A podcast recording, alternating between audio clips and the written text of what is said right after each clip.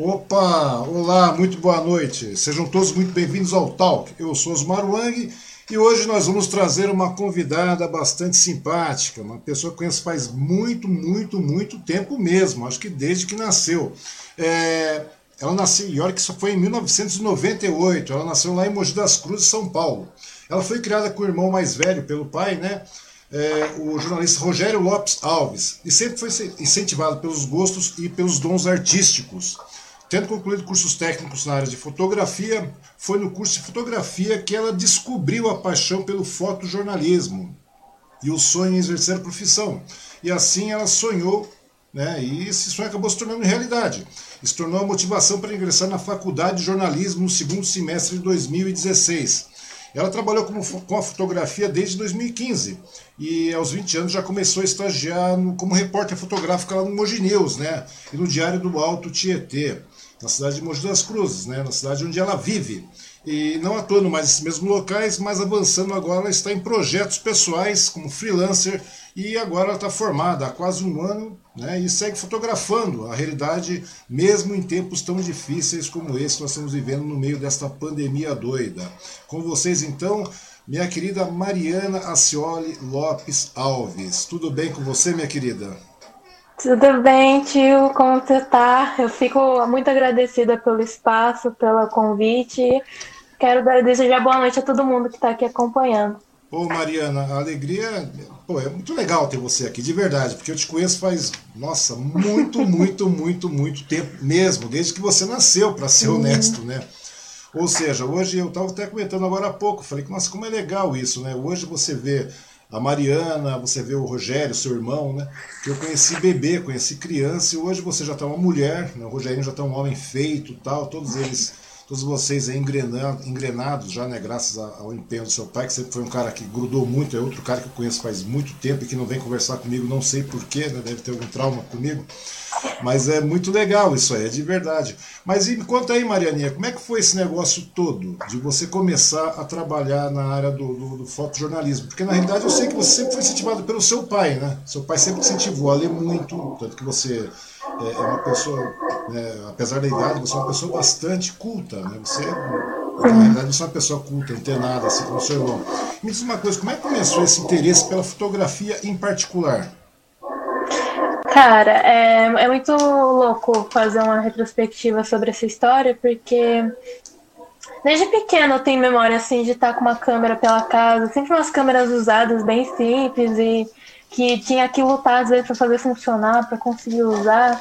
E meu pai sempre dava um jeito, e né, como você mesmo é, disse, meu pai sempre incentivou esses gostos é, que ele via em mim, meu irmão. E a fotografia foi uma coisa que desde cedo teve esse incentivo, né? E assim, eu só lembro assim de começar a me, é, me jogar mais na fotografia a partir de 2013, eu estava no primeiro ano do ensino médio, quando eu ganhei uma câmera semi-profissional, uma que dava assim para Poxa, quando eu entrei no estágio em 2019, era a mesma câmera que eu usei quando comecei a trabalhar. Então, assim, dá para ter uma noção que é um, uma câmera boa, né? Digamos. Uhum. E eu comecei a me virar, fui assim, quase todo dia, ou pelo menos semanalmente, eu estava é, fotografando alguma coisa, sempre em casa praticamente, sabe? É, tentando caçar alguma coisa que dava algo legal para fotografar, meus bichinhos, meu, meu cachorro.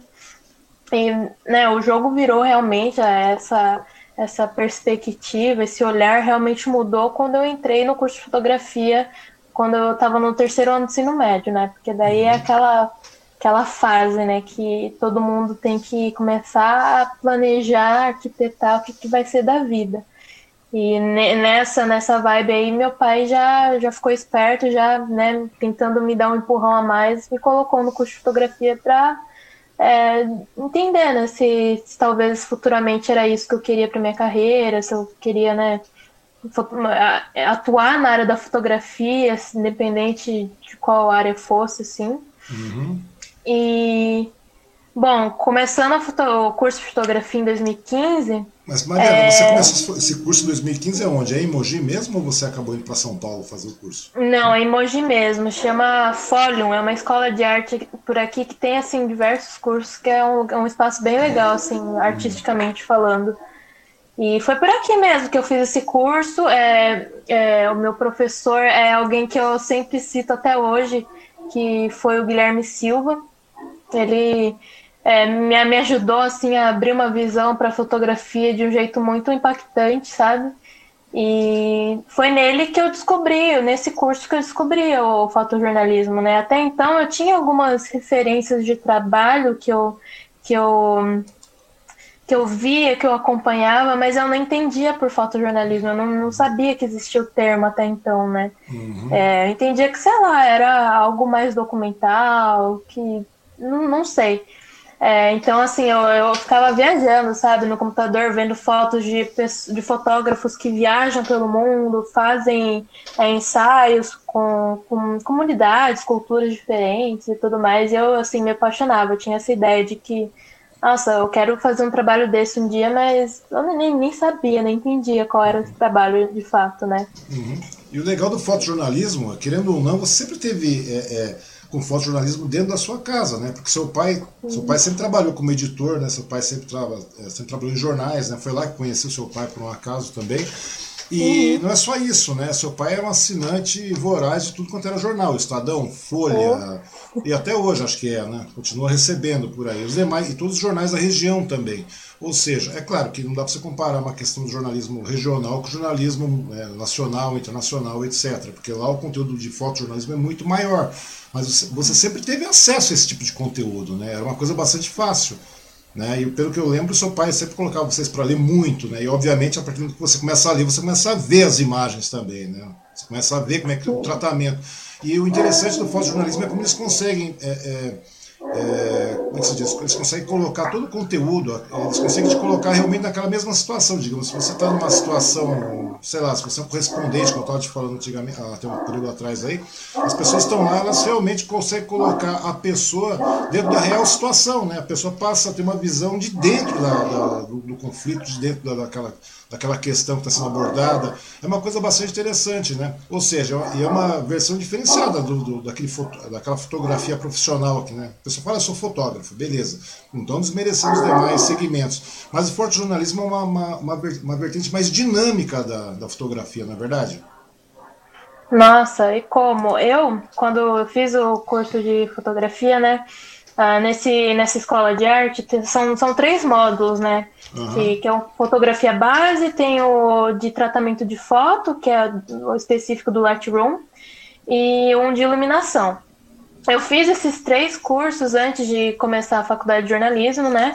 E a partir de que eu já tinha feito curso de fotografia base, eu comecei a me jogar para trabalhar como fotógrafa mesmo, né? Uhum. Eu fazia foto de evento, fazia ensaios e tudo mais. E isso é, foi me me dando experiência de fato na área de fotografia. Claro que é uma área, como você mesmo acabou de falar, uma área bem diferente do que, que a gente atua no fotojornalismo, mas de todo modo, é, tecnicamente, ajuda a, a criar essa experiência, né?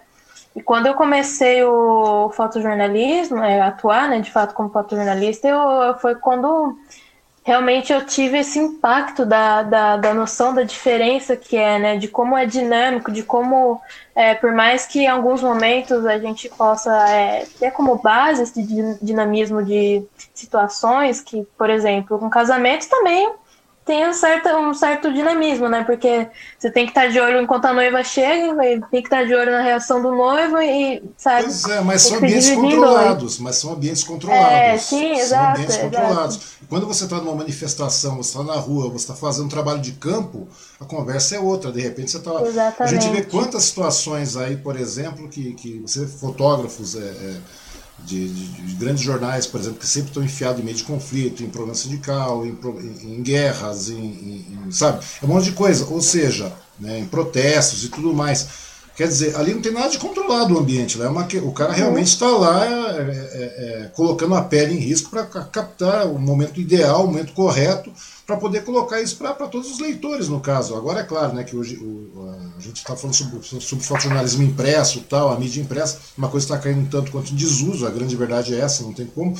Mas o fotojornalismo não deixa de morrer, porque se você pegar os uhum. demais jornais que estão aí circulando pela internet, você verifica que continua a mesma essência do fotojornalismo continua lá. Ou seja, o cara está lá realmente captando situações em, ambientes nada controlados e muitas vezes bastante hostis né, com, com isso. É verdade. É, é como você disse, né? Infelizmente o jornalismo impresso, né? O modo que esse jornalismo acontece, ele está mudando, né? O que muda é a plataforma, né? Onde uhum. que é uhum. veiculado essas informações, essa mídia. Então, assim, mas é, é exatamente isso. É, eventos, né, casamento, o que for, são ambientes controlados, por mais que muitas coisas estejam acontecendo ao mesmo tempo, é controlado. Agora você está numa manifestação, é, eu acho que, por exemplo, acaba mudando, pegando também, é, mudando um pouco, com, com, sendo mulher atuando nesse meio, uhum. porque você está num conflito e você como mulher ali, às vezes você sofre uma certa vulnerabilidade um pouco maior de estar ali e torna a situação ainda mais assim é, conflituosa, sabe? Você tem que estar tá preocupada em se proteger, em estar tá segura, você tem que estar tá preocupada com o que você quer registrar, o que está acontecendo, ah, está explodindo tal coisa ali. Enfim, é, é, é um negócio muito louco, é, é sentir na pele assim, a adrenalina de de estar tá no meio do, do, do, circo pegando fogo, né? Uhum, a grande verdade é essa. Isso que você falou é grande verdade. É, por exemplo, eu conheço inúmeros fotógrafos, né? Você sabe que nesse período que a gente trabalhou na área do, do, na, área do jornalismo, trabalhando pelo menos na parte de mídia impressa, a coisa toda aí, é, você acaba conhecendo muito fotógrafo, né? muito profissional do segmento. E a maior parte deles são homens, né? Para falar a verdade, acho que 99% deles são homens. Né? Como é que você vê a, entrada das mulheres? Porque é muito raro você encontrar uma fotógrafa de campo, assim, uma, uma né? Uma repórter fotográfica, a grande verdade é essa, porque não deixa de ser uma, uma reportagem, você é, e agora muito mais, né? Porque como está mudando a questão do, material impresso para o material é, digital, se percebeu que o conteúdo também, aqueles textos enormes, deixaram de existir. São textos mais curtos, são textos menores e com uma, um amparo fotográfico muito maior. Ou seja, muitas vezes você tem a mesma matéria dividida em 5, 6, 7 tópicos e para cada tópico entra uma, entra uma foto diferente. Ou seja, é, é uma coisa muito mais dinâmica hoje. Só que mesmo assim a gente continua não vendo muitas mulheres no, no, nesse mercado, nesse segmento, nessa profissão. Como é que você vê isso aí? Você, foi difícil você, o pessoal deixar, por exemplo, a sua entrada, porque você já estagiou no Moji News, você já estava uhum. no, no DAT, tudo mais. E aí, como é que foi quando. E lá mesmo, eu não me lembro de ter uma mulher fotógrafa lá. Então, é, quando eu entrei, isso foi eu comecei meu estágio no, no Mogi News em maio de 2019. Uhum. É, já tinham trabalhado algumas mulheres lá, né, na mesma função. Então, não, não, não tinha muito impacto com relação a isso, né. Mas o que eu vejo em questão do fotojornalismo é, regional, principalmente, né, é que é, é, é, difícil, difícil realmente de você ver uma mulher trabalhando com essa função, né. É, foi, quando só, foi só quando eu comecei a trabalhar que eu comecei a me dar conta disso, na, na verdade, né? Porque uhum. até então eu tinha muitas referências pelo curso, né, que acabou me dando é, é, é, esse olhar de, de referências de trabalhos, enfim. E eu sempre fui me pegando, porque eram trabalhos, de fato, não tem como contestar que são é, fotógrafos de renome, enfim. Mas daí eu entrei e eu comecei a, né, a, a ter as experiências de ir a, a pautas e ter sempre assim é, a sala cheia de, de homens com câmera, com filmador e tudo mais. E eu ficava me sentindo não deslocada, mas assim, me, me perguntando, nossa, reparando, né? Nossa, eu sou a única mulher como fotógrafa aqui, né? Uhum. Teve algumas situações que ao longo do tempo que eu fui conhecendo que na época, no começo, quando eu entrei no, no jornal, é no Diário de Suzano também tinha repórter fotográfica mulher. Uhum. Eu não lembro se em outro lugar tinha, acho que não. Mas é, foi um momento assim de, de reflexão, sabe? De começar a buscar mesmo essas referências. Por que, que eu não. De me perguntar por que, que eu não tinha essas referências mulheres, né? E foi aí que eu comecei a expandir o minha, as minhas referências, assim, de procurar, de, assim, cadê essas mulheres, sabe? Porque eu, até, até mesmo assim no que você vê da, das redes sociais, dos jornais e tudo mais, é, as, as pessoas que mais aparecem, né, os trabalhos que mais aparecem, são realmente dos homens, né? É difícil você realmente notar, nossa, esse trabalho é foi feito por uma mulher, né? É, então, assim, é algo que você, quando você para para analisar, é, você vai descobrindo e entendendo que é, realmente tem essa diferença, né? Não, existe, é, não, mas é, é aquilo que eu tô te falando, até porque existe um machismo já estrutural no nosso país, né? Não tem jeito. E é o tipo da coisa também, é, é o tipo de profissão que sempre foi é, delegada aos homens, né? Então os homens vão lá, não, vamos para frente, vamos para frente, vamos para frente. Não estou falando que não tenha mulher é, é, trabalhando nessa área da, da fotografia, né, da fotografia do jornalismo. Tem sim, mas o problema é que a gente mesmo muitas vezes não se atenta a isso, né? Porque, é, por exemplo, você está lá, está lendo a matéria, tem uma foto ilustrando, muito dificilmente as pessoas no, no, na correria, no dia a dia, os leitores em geral, eles prestam atenção em quem é o fotógrafo. A grande verdade é essa. O cara não sabe se é homem, se é mulher, tal e tudo mais. E é uma das profissões realmente que ficaram é, relegadas ao homem, né? Geralmente o homem fazia isso, ou seja, continua aquela coisa que o homem foi à frente, tal, continua ficando, foi, foi, foi. E hoje nós temos esse machismo, que querendo ou não, é um viés machista também que acaba entrando. E eu acho muito legal isso, de repente você né, entrar nesse segmento, cair a sua ficha e você falar assim, pô, cadê as mulheres, cara? Você falou, tem meia dúzia de cara que só tem eu de mulher entendeu? Como cinegrafista, como fotógrafa, etc. E tudo mais, como pessoal de campo. É, e aí como é que tá o negócio? Aí você vê essa coisa mudando e você fala, pô, vou buscar referência, né? Vou começar a buscar mais referência disso aí. E você vê que tem muito material mesmo de, de mulheres nessa, nessa área. O problema é que não existe o devido valor dado a essas profissionais, né? Você pode ver, hoje você vai pegar, você tem profissional, você, você verifica fotógrafo de. É, é, vamos falar, fotojornalismo geralmente se associa a homem. Dificilmente você vê uma mulher sendo, sendo colocada na, na, na pauta, né?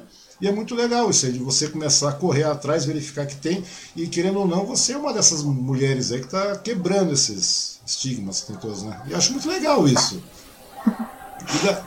Mas e daí, como é que você faz para chegar nesse momento, quando você começou a ver, e... mas você teve algum preconceito, sofreu algum preconceito na rua com relação a você, se era fotógrafo, ser mulher, em algum momento? Olha, eu acho que questão da, do, do, meu trabalho, não. Eu já tive momentos assim de, de ser. De, de mexerem comigo na rua, mas assim, momentos eu acho que se, se eu não tivesse com uma câmera também mexeriam, né? Infelizmente. Uhum. É o que acontece. Mas, mas, mas assim, assim, com relação à questão de você ser a profissional que está fotografando, já olhar com um certo não. desdém, alguma coisa?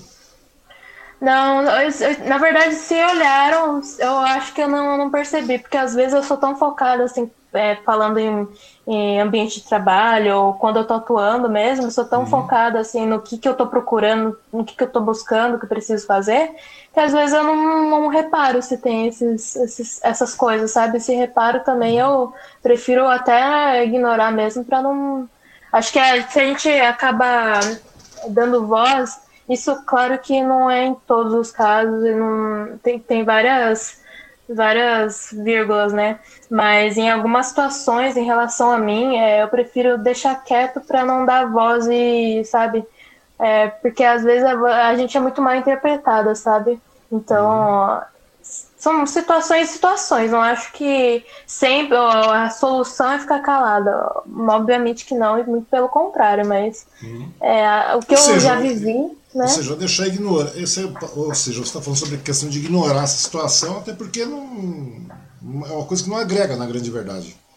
É, e foram coisas muito pequenas, então, sabe? Se fosse coisas, né, assim, realmente de, de indignar, de, meu Deus, falta de respeito, injustiça... Ah, não, sim, sim, mas eu me posiciono. Ah, sim, mas com relação à questão do, do profissionalismo, porque muitas vezes aí é, tem, tem, tem, tem situações que as pessoas falam, ah, não, é uma mulher que vai fazer isso, então eu já não tenho tanta confiança, etc. Aquela coisa toda, a pessoa vai olhar meio estranho. E agora, com relação ao fotojornalismo, estou falando, porque o fotojornalismo realmente é uma coisa muito dinâmica, muito rápida. É aquele momento só e acabou, não vai se repetir. Entendeu? É tipo, é diferente um casamento. Ah, pô, meu, você, sei lá, tá errado, volta aí, tá, vamos fazer de novo a pose, tá, vamos posar. Porque não tem pose, não tem nada. Ou é seja, verdade. e quando chega no, no, meio de uma manifestação, que eu vi que você cobriu muita coisa em Mogi aí. Parece que não, uhum. você fala assim, pô, mas é uma, uma, tão jovem, pô, mas ela já cobriu muita coisa aí em Mogi. Né? No, no Mogi, e os Mogi News também, é, por mais que seja, é um jornal bastante dinâmico, né? um jornal bastante uhum. rápido. A gente trabalhou muito tempo lá no Mogi News, eu sei como é que funciona lá. Hoje é claro que o formato muda, tudo muda, mas o, o tipo de jornalismo é bastante rápido. E, uhum. e, e, como eu estava te falando, geralmente você, como eu te falei, por não ter mulheres, então dá a impressão de que o negócio fica meio, meio em off, né? E quando você entra nesse mercado, você não sentiu que, que é uma questão de, de, de tempo até da mulher, da mulher, das mulheres terem esse empoderamento também? Porque hoje, é, não só o jornalismo, mas outras demais profissões, todas são é, é, colocadas é, de forma machista para o homem, né? Em primeiro plano. É como se a mulher não tivesse competência para isso. E é o que é uma puta bobagem, né? Porque a mulher é, ela acaba gerenciando conteúdos muito melhores, muito mais dinâmicos. Ela, tem, ela consegue ver detalhes que o homem não vê. Essa é a grande verdade. Assim. É claro que o profissional fotógrafo, repórter fotográfico de peso tal, tudo mais, o cara consegue verificar isso aí, o cara que está na rua, o cara, porque além do que é uma, uma questão de paixão. Mas a mulher tem um que a mais com relação a isso. Não é só uma fotografia, não. A mulher tem um que a mais uma porrada de coisa, entendeu? Administração. é verdade. Né? É verdade, é verdade, é verdade. E daí nessa brincadeira aí, a mulher, por ter essa visão, ela consegue resultados melhores do que o homem. A grande verdade é essa. Você pode verificar, você que começou a uhum. pesquisar uhum. as mulheres, você vê que tem você vê que tem, tem a mulher tem uma sensibilidade diferente, então ela consegue captar na foto, vamos voltar à fotografia, né? Mas é, isso engloba tudo também. Mas a mulher consegue captar outras coisas que o homem não consegue pegar de maneira nenhuma. Se você deve ter visto isso aí em várias experiências que você fez aí com relação à, à pesquisa. Você começou a verificar material. Agora temos Pinterest, temos um monte de outras plataformas onde você pode buscar conteúdo de, de, de fotógrafas também por aí. E você vê que é, é totalmente diferente, né? Eu vejo isso aí na, na, na arte da questão do, do, do da, da, até na concepção do design, essas coisas todas, elas têm uma delicadeza, sem, é, elas têm, como é que chama? Elas têm uma rudeza sem perder a delicadeza, digamos assim. Não é verdade? É verdade, é verdade. Então, é muito louco, sabe? Eu, eu demorei, né, para construir essas minhas referências é, por parte femininas, né? Porque por muito tempo, como eu disse, eu, eu vinha de uma uma trajetória que eu estava me apoiando muito nas referências masculinas, né? E a partir do momento que eu começo a observar mais e comparar de forma saudável, né, os trabalhos das mulheres que eu, que eu me referencio e, e da, da, dos homens também que eu tenho como referência, Uhum. É, de fato, a gente nota essa, é, essa diferença de, de discurso, trato, né? de olhar, de trato, é muita coisa, né?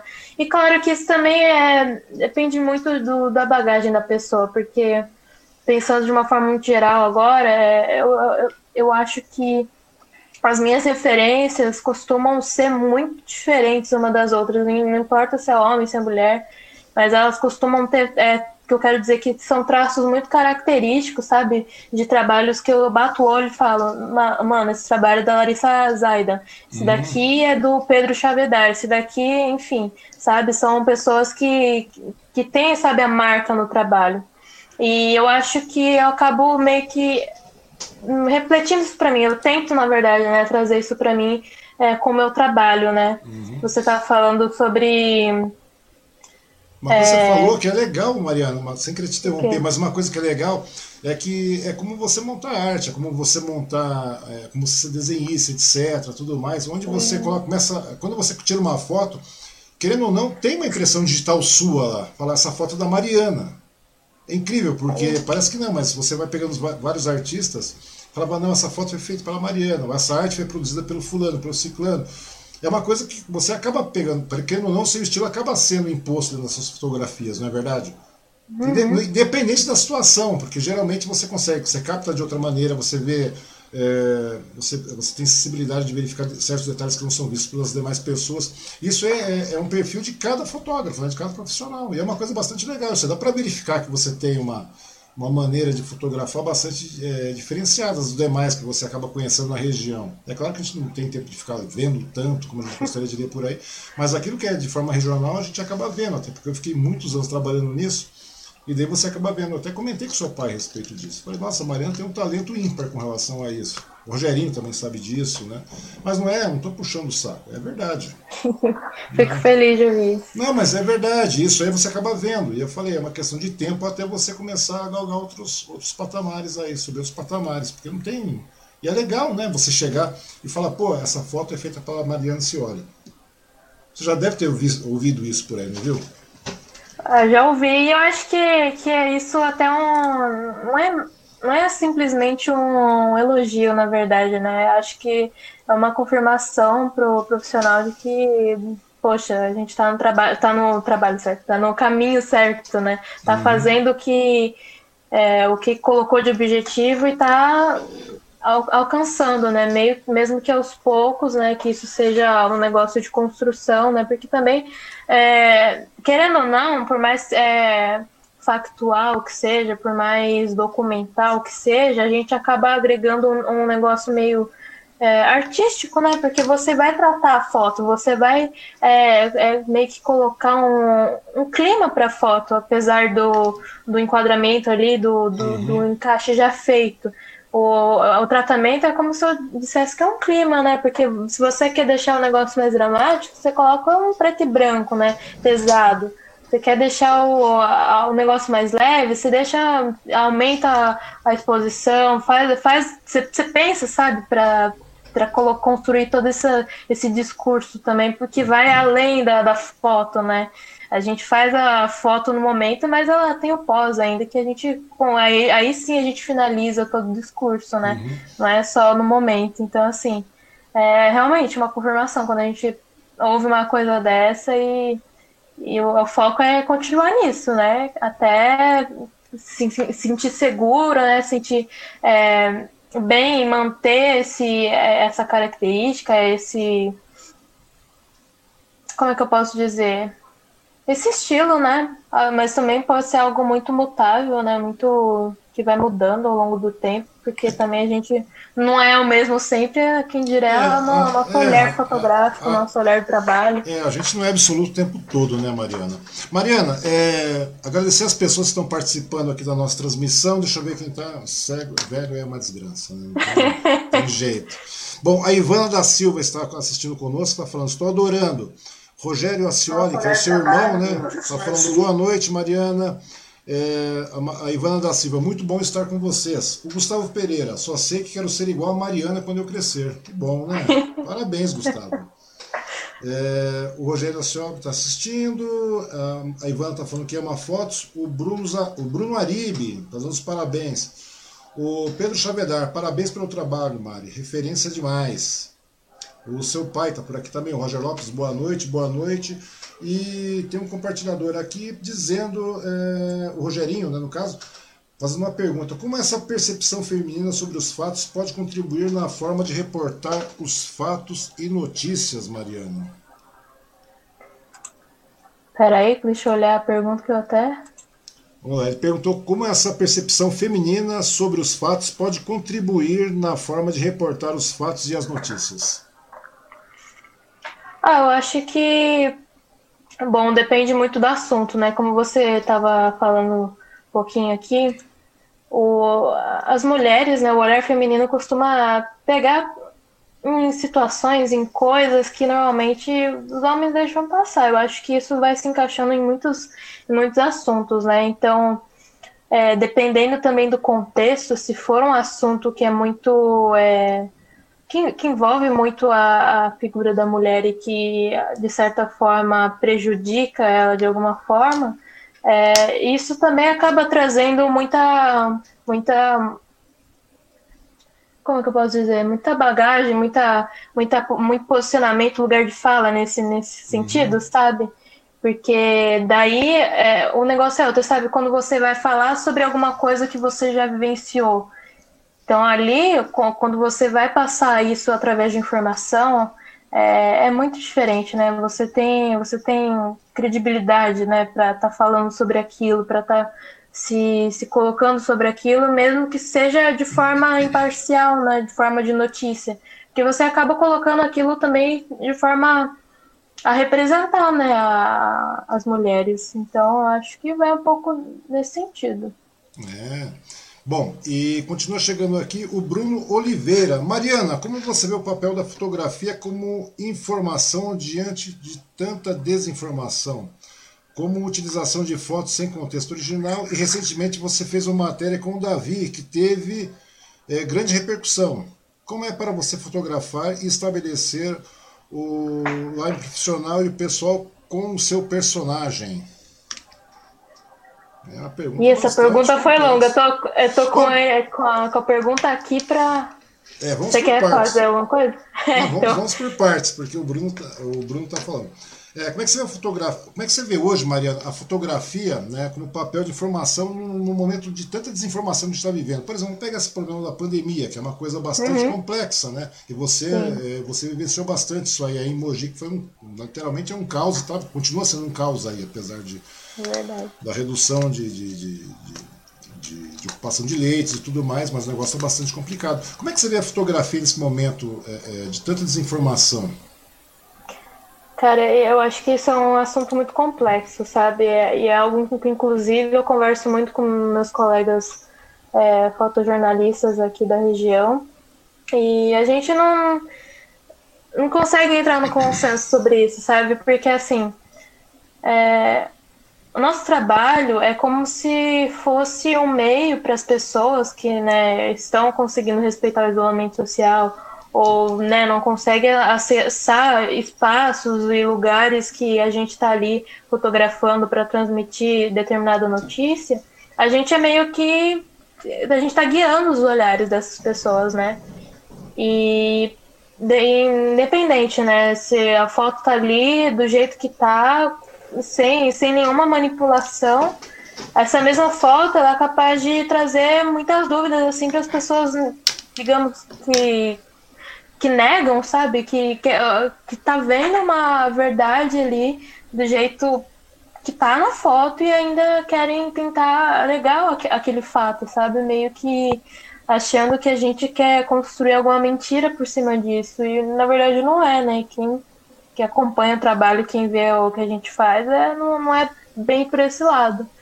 Então, assim, é, eu acho que, respondendo por partes, eu acho que o nosso trabalho, é, em meio a, a esse tempo tão, tão conturbado de desinformação, fake news, enfim, é, é um trabalho que continua essencial e importante, porque é, muitos lugares as pessoas não têm esse acesso, não têm a noção de como que é, do que está acontecendo, e se não fosse, né, nós fotógrafos, nós fotojornalistas, para é, registrar, para documentar, para pegar informação, descobrir o que aconteceu, as pessoas não iam ter a real é, noção daquilo, né? Uhum. É, até porque como ele, parte. é até como ele falou mesmo, né? Porque hoje muitas vezes as pessoas utilizam as fotos sem o seu contexto original, né? E acaba transformando Exato. isso aí numa, numa problemática, né? É, Continuando, a segunda etapa aqui, é, e recentemente você fez uma matéria com o Davi, que teve grande repercussão. Como é para você fotografar e estabelecer o line profissional e o pessoal com o seu personagem, Mariana? Afinal, como é que foi essa matéria com o Davi? Na verdade é o David, né? Acho David. que para quem não, não tá muito por dentro, é, nesses últimos tempos, eu tenho acompanhado o pessoal, os moradores né, do bairro Jardim Planalto, aqui em Mogi das Cruzes, uhum. que no dia 11 de março sofreram com despejos e demolições lá na região. Sim. E, bom, depois, posteriormente, eu comecei a acompanhar o dia a dia deles, estava é, contribuindo é, com, com ações ali que estavam sendo, que começaram a acontecer com mais frequência, né? Entrega de, de cesta básica, doações e tudo mais. E foi numa dessas idas ao bairro que eu me deparei com uma situação muito inusitada, uhum. que nos, esco nos escombros de, de uma das casas demolidas tinham montado uma escolinha. Tava lá uns caixotes, umas tábuas, fizeram a mesa, tava várias, várias crianças do bairro. Uhum. Colocaram uma lousa que na verdade era uma porta bem velha, assim, num, num, num, uns pedaços de madeira lá, conseguiram deixar aquilo em pé para o David usar. E na hora eu, eu preciso, eu só pensei, eu preciso fotografar aquilo. Daí eu tava com a, a líder lá do, do bairro, ela uhum. me acompanhou, me apresentou tudo mais, e eu fui criando uma, amizade ali com o David, né? Eu fui, cheguei até fazer umas perguntas, conversar com ele, fiz fotos, mas aí eu voltei no dia seguinte com mais atenção, fiz uma entrevista legalzinha com ele. No uhum. dia seguinte já tinha conseguido tipo uma garagem, é, que a própria tia dele tinha cedido para fazer uma salinha com mais segurança para os alunos. E eu acho que ele estava mencionando isso, né? Ele, o Bruno na pergunta falou sobre o David, né? Que é que foi um, jovem que eu conhecia que eu acabei fazendo uma reportagem com ele recentemente. Uhum. Agora só me escapou o resto da pergunta sobre isso. É, como é que você consegue estabelecer esse, esse relacionamento? Como é que você consegue chegar junto e começar a perceber a necessidade de, de manter o um relacionamento diferenciado para que você possa né, é, captar situações diferenciadas para trazer? Porque na realidade é aquilo que você falou, na realidade você está guiando os olhos da população, porque nem todo mundo está uhum. lá, você estava lá. Como é que você faz é para chegar próximo disso aí, para você criar esse relacionamento com, com, com, com, a pessoa da, com a pessoa que está na situação em questão? Eu acho que em todos os contextos, é, ser respeitoso e, e, ser amigável é, é, o essencial. Isso em qualquer coisa, né? Qualquer ambiente, independente do que você esteja fazendo. E ter contatos ajuda a gente, né? Ter contatos não é o que eu digo assim, ah fulano, aconteceu tal coisa, vai lá.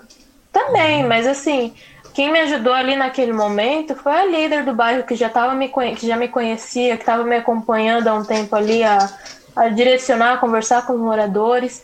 Então, é, ela foi importante ali para me guiar, para falar, ó, esse daqui é o David, ele tem tantos anos, ele é, que, que ajuda, tem ajudado os, os moradores aqui na comunidade, os filhos com a educação e tudo mais.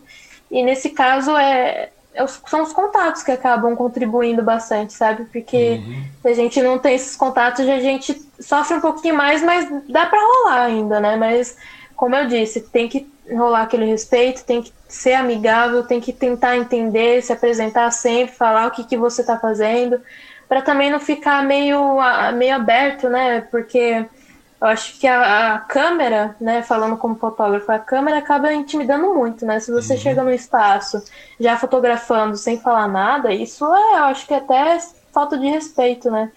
É, o uhum. ideal é chegar, se apresentar, falar o que, que você está fazendo, qual é a sua intenção com aquilo, o que, que isso vai né? acontecer. Né? Ser transparente, é isso. Ser transparente, né? Ou seja, transparência nesses momentos conta muito, porque até porque é uma situação de calamidade aquela situação do pessoal do Planalto. Né? Que nós vivemos, nós vimos aquilo ali, é uma situação bastante complexa mesmo, né? Sim. Uma coisa bastante complicada, ou seja, aquilo que você falou também. Às vezes você chega lá com uma câmera, é diferente de você estar num conflito, você está num protesto, num conflito, você chega com uma câmera, é uma coisa. Né? Agora, uhum. numa situação pontual como aquela do Planalto, uhum. ou numa situação pontual como essa da pandemia, né, que apesar de ser recorrente, mas cada situação é, é, é, é como é se diz? Elas são pontuais, porque são pessoas diferentes, situações diferentes, apesar de estarem no mesmo contexto. Então, nesse caso, é aquilo que você falou, né? É ser sempre transparente, né? É assim que você consegue chegar e ter uma, uma como chama? um relacionamento próximo para você conseguir atingir seus objetivos. Creio que seja isso, né? Que o, Uhum. O Bruno está perguntando. A Rosa Silva Oliveira está assistindo, o Marcos Antônio da Silva está assistindo, o Ricardo Oliveira também está assistindo. Tem bastante gente assistindo, que legal. Né? E é claro que você vai ficar, vai ficar postergado aí para a posteridade nosso vídeo para hoje, depois e assim por diante. Mariana, a pergunta técnica que eu quero te fazer é o seguinte: você falou que tem o momento da foto e depois tem o pós da foto, correto? Onde você está uhum. no pós também você coloca a sua, a sua personalidade, da maneira do tratamento da imagem, aquela coisa toda, brilho, acerto, etc, tudo mais. E uhum. só me diz uma coisa, e para tirar foto naquele momento de desespero, naquele momento que não tem um segundo, uma segunda chance, você só tem aquela oportunidade de tirar foto, como é que você faz? Você não tem tempo de calibrar nada. Como é que funciona isso aí? Como é que você chega com a sua câmera lá? Bom, é, são situações situações. Eu, eu, sempre deixo a câmera, assim, óbvio, eu sempre uso a câmera no manual, sempre está configurada em, sei lá, em, em, X situação. Eu vou fotografar a cidade, tá configurada com a iluminação da cidade em tal horário, sabe? Uhum. Então, assim, se eu chego numa situação muito diferente em questões de iluminação, que eu precise me virar nos 30 ali, me pensar muito rápido para conseguir garantir a foto, ou eu deixo no automático na hora só para não perder o momento que eu sei que não vai ter como voltar atrás, ou eu não tem como me virar no 30, entender a situação, configurar e, e, e arriscar. porque depois a gente, de qualquer forma, como você disse do, do pós, a gente vai tentar se garantir no pós também, né? Recuperar uhum. o que seja de, de luz ou de, de escuro e, né? Tentar ver o que, que dá para fazer depois. Uhum. É, porque não tem jeito, né? Porque não é tipo. É diferente. É, é você não tem como se afinar um instrumento, digamos assim, no meio de uma, de uma correria. Né? Naquele momento. Se você ficar, ah, não, vamos registrar tal. Como eu te falei, muitas vezes você tem lá no momento, no casamento, etc., numa uhum. festividade onde numa reunião particular, tudo mais, você tem essas oportunidades, mas no fotojornalismo não.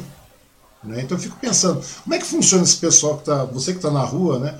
Agora você fica imaginando esse pessoal que está numa área, numa zona de conflito, etc., está lá numa guerra do, sei lá, está na Síria, por exemplo. Meu, como é que esses caras trabalham? Então, eu acho que assim, na verdade, uh, eu nunca passei por nenhuma situação muito hardcore que não desse tempo para configurar. Uhum. Por mais que a gente é que assim, o negócio vai acontecendo, a gente vai vai arriscando, vai, vai configurando, vai fazendo as duas coisas ao mesmo tempo, sabe? Tem que estar uhum. tá com a cabeça meio que é dividida. Mas até conseguir configurar, dá, dá tempo da, das coisas acontecerem, registrando, mesmo que, que perca alguma coisa e tenta, tente garantir no, no pós depois, mas é.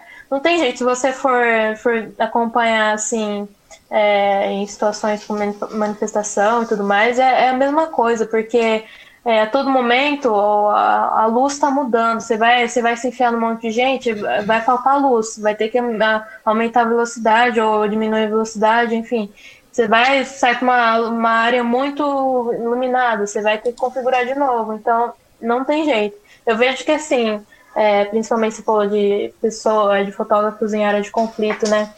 Esses, principalmente, acabam andando até com dois equipamentos, dois, três equipamentos, para não, não ter que se preocupar com essas configurações ou trocar de lente, principalmente, né? Que é o uhum. que acontece com essa galera mais, mais hardcore mesmo, de, de ter que garantir qualidade, ter que garantir tudo.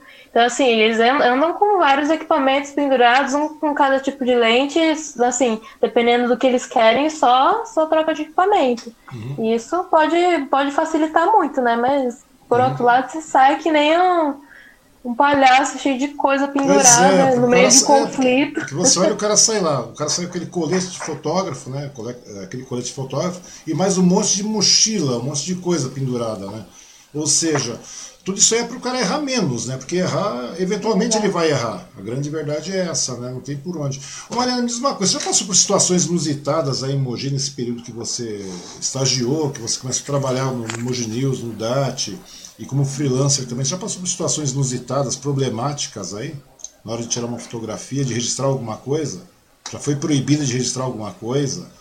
Já foi, sei lá, interpelada, alguma coisa do gênero?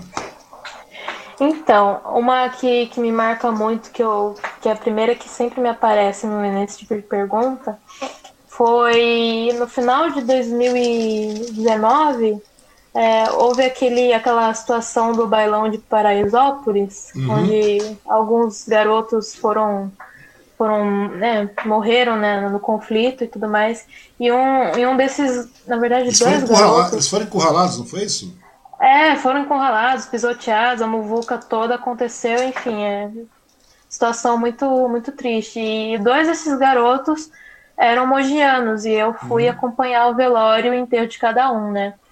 E assim, é, não sei se você. Acho que você nunca trabalhou com repórter, não sei. Nunca não. te perguntei isso. Não. Então, é, é, não sei se você já teve a oportunidade de ir no velório de alguém que foi assassinado ou foi ou morreu, assim, muito é, de repente, é, é algo muito pesado, né, de se acompanhar, porque né, é diferente de você estar tá acompanhando o velório de um, de um parente, de um amigo que está muito tempo, muito, muito tempo assim, é, com uma enfermidade, enfim, é algo uhum. que, digamos que vai, vai preparando, né? Enfim, é, Tô falando seja, isso de uma forma muito rasa, né? Mas enfim, não, não, eu dá para entender. É quando, chegou, porque quando chega lá é porque é uma partida muito abrupta, de uma maneira bastante violenta. Ou seja, exato, todas as emoções estão à flor da pele ali. A, a negação exato, da situação. Nossa, é, é um filhote de fila o vizinho, né? Ah, não, agora é o Einstein. É o Einstein? É, por isso que tá maior. Enfim. Seu cão chama Einstein, é isso? Eu chamar essa, eu preciso contextualizar, né? Senão tá fica muito. Tá certo. De Tonico para Einstein o negócio mudou bastante. Então, é, mas, é, porque, ali, então. então, mas ali a situação é bastante complicada, porque o cara, eles tiveram uma perda, um luto bastante grande com relação de uma maneira muito violenta, digamos assim é, é, meio que inaceitável isso. Né? Porque envolve outras esferas, segurança, é, esferas sociais, tudo mais. Tal, e, ou uhum. seja, as a, a, a emoção está à flor da pele ali, querendo uma pessoa está muito emotiva, os familiares estão emotivos. Né? Daí você vai fazer a cobertura desse, do, do, do velório dessa garotada, não foi isso? Isso, foram, foram dias, dias diferentes, inclusive. Uhum. Daí, essa primeira situação que eu ia comentar foi do, da primeira, do primeiro velório, né? E para mim, eu nunca tinha. Nossa, não tinha feito nenhum ano que eu tava no jornal, né? Então, é, era a primeira situação marcante ali que eu tava cobrindo. E foi, foi um choque, né? Porque, como eu disse, a, a, a câmera é intimidadora. Uhum. Você, tá, você mistura essa, esse equipamento com uma situação muito, muito delicada, pesada como essa, não é a combinação perfeita, né? Então, é, foi uma situação que, assim, é, eu ouvi aos berros as pessoas implorando para parar de fotografar.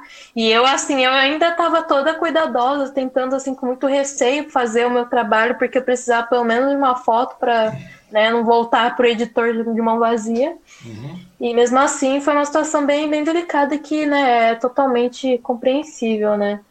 Mas é, posteriormente, no enterro dessa, desse mesmo rapaz, eu, eu fiz um dos registros mais marcantes assim da minha carreira até hoje, né? Que é, antes de enterrarem o caixão, um parente que não pôde acompanhar o velório pediu para né, abrir aquela janelinha onde dá para ver o rosto né, no uhum. caixão. E eu peguei o momento da, da, da parente acariciando o caixão e vários amigos chorando em volta e o coveiro esperando com a pá.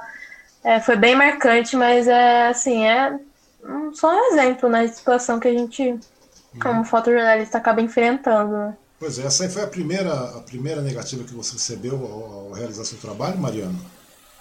Foi, foi. E Te eu... impactou?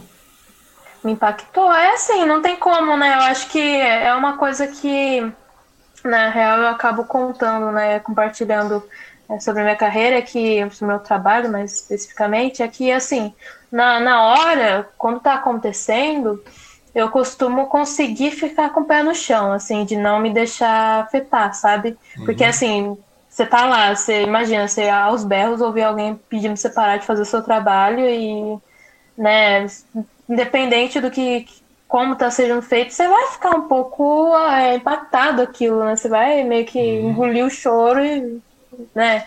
É algo que, que acaba é, incomodando, né? Mas é, eu costumo conseguir ficar com o pé no chão, mas assim, eu só consigo entender o impacto disso depois que passa, sabe?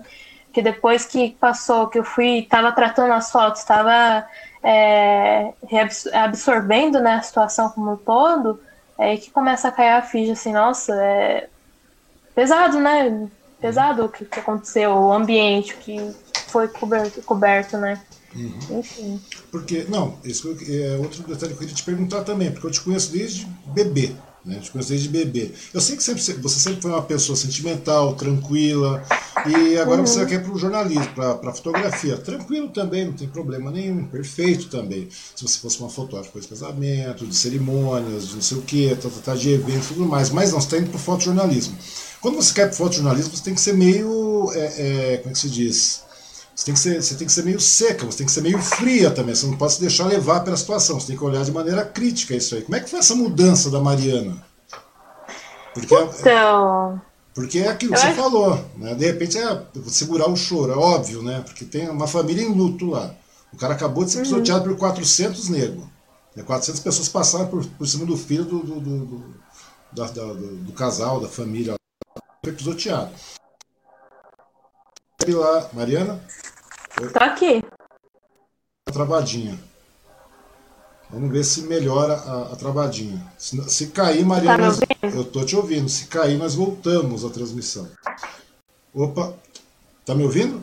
Oxe, Voltamos, acho que, acho que deu um delayzinho. Tô te ouvindo, acho que agora foi. É, deu um delayzinho, mas tá tranquilo. É, foi, mas daí, foi, foi. Como é que foi mudar? Porque a pessoa tem que ser bastante é, é, é fria nesse momento. O fotógrafo tem que ser frio. O fotógrafo, do, do, do o fotojornalista, tem que ser bastante é, é, frio, porque ele vai estar em situações, é, como te falei, que não são ambientes controlados, são situações meio caóticas muitas vezes. E você não tem essa personalidade, pelo menos não tinha essa personalidade. Como é que é? Encarna essa Mariana fotógrafa nesse, nesse momento? Como é que funciona isso?